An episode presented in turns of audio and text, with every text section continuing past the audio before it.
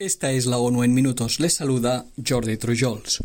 Pese a la importancia vital del agua para nuestra salud, higiene y supervivencia, el secretario general de la ONU alertó este miércoles en la Asamblea General sobre la grave carestía de este líquido elemento. Durante la sesión inaugural de la Conferencia de la ONU sobre el Agua 2023, Antonio Guterres dijo que aproximadamente tres de cada cuatro catástrofes naturales están relacionadas con el agua.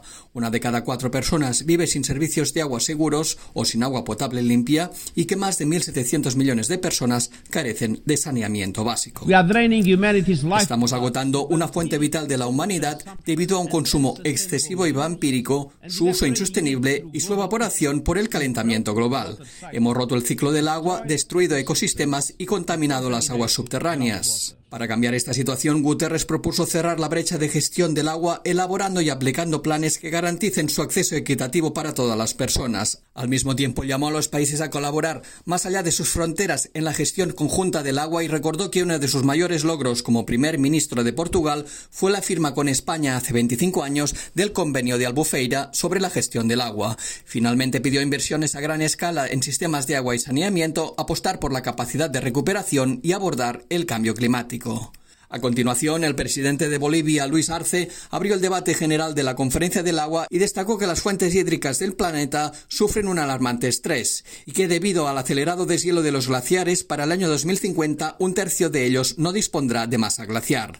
Arce destacó que esta situación debe conducir a una acción inmediata y conjunta. Debemos alertar a la humanidad en su conjunto que la crisis del agua no es solo un problema ambiental, sino también social y económico, ya que el acceso al agua y la capacidad de gestionarla de manera sustentable tiene directa relación con problemas de pobreza, desigualdad e injusticia, que son las causas estructurales de una crisis sistémica y multidimensional del capitalismo, y esto pone en peligro la vida entera del planeta. El mandatario boliviano pidió realizar una transición hacia un modelo económico más sustentable y equitativo que valore la salud a largo plazo de la tierra y las personas por encima de las ganancias o el lucro.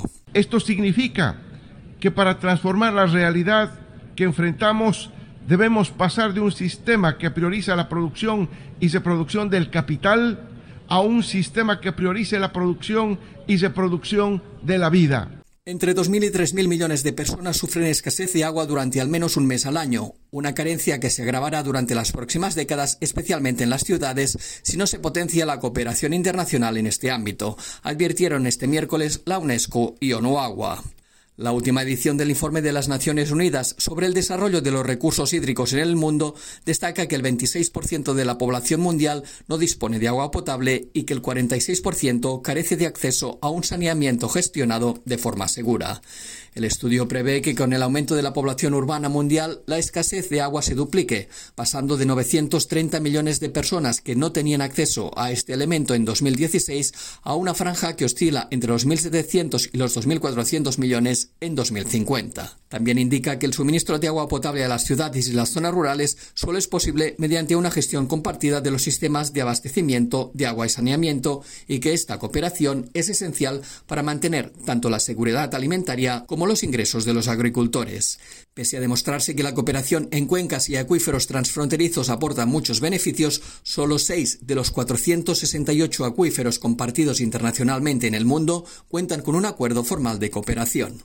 La misión de determinación de los hechos sobre Venezuela de la ONU destacó hoy los constantes ataques y la represión generalizada del gobierno venezolano contra las personas que percibe como opositoras. Según la última actualización de la misión presentada hoy ante el Consejo de Derechos Humanos en Ginebra, las autoridades continúan deteniendo a civiles por motivos políticos, sofocando las protestas sindicales y cerrando medios de comunicación. La misión instó a las autoridades a acabar con los ataques, investigar a las personas responsables y procesarlas. Igualmente expresó su preocupación por las detenciones arbitrarias por motivos políticos e identificó un recrudecimiento de los ataques y amenazas contra organizaciones y personas defensoras de derechos humanos, sindicalistas, periodistas, personal humanitario y otros actores de la sociedad civil, así como líderes políticos. Por último, señaló que de ser aprobados los proyectos de ley sobre ONGs y cooperación internacional, consolidarían un control abusivo por parte del Estado sobre la existencia, el financiamiento y las actividades de las ONG. Y hasta aquí las noticias más destacadas de las Naciones Unidas.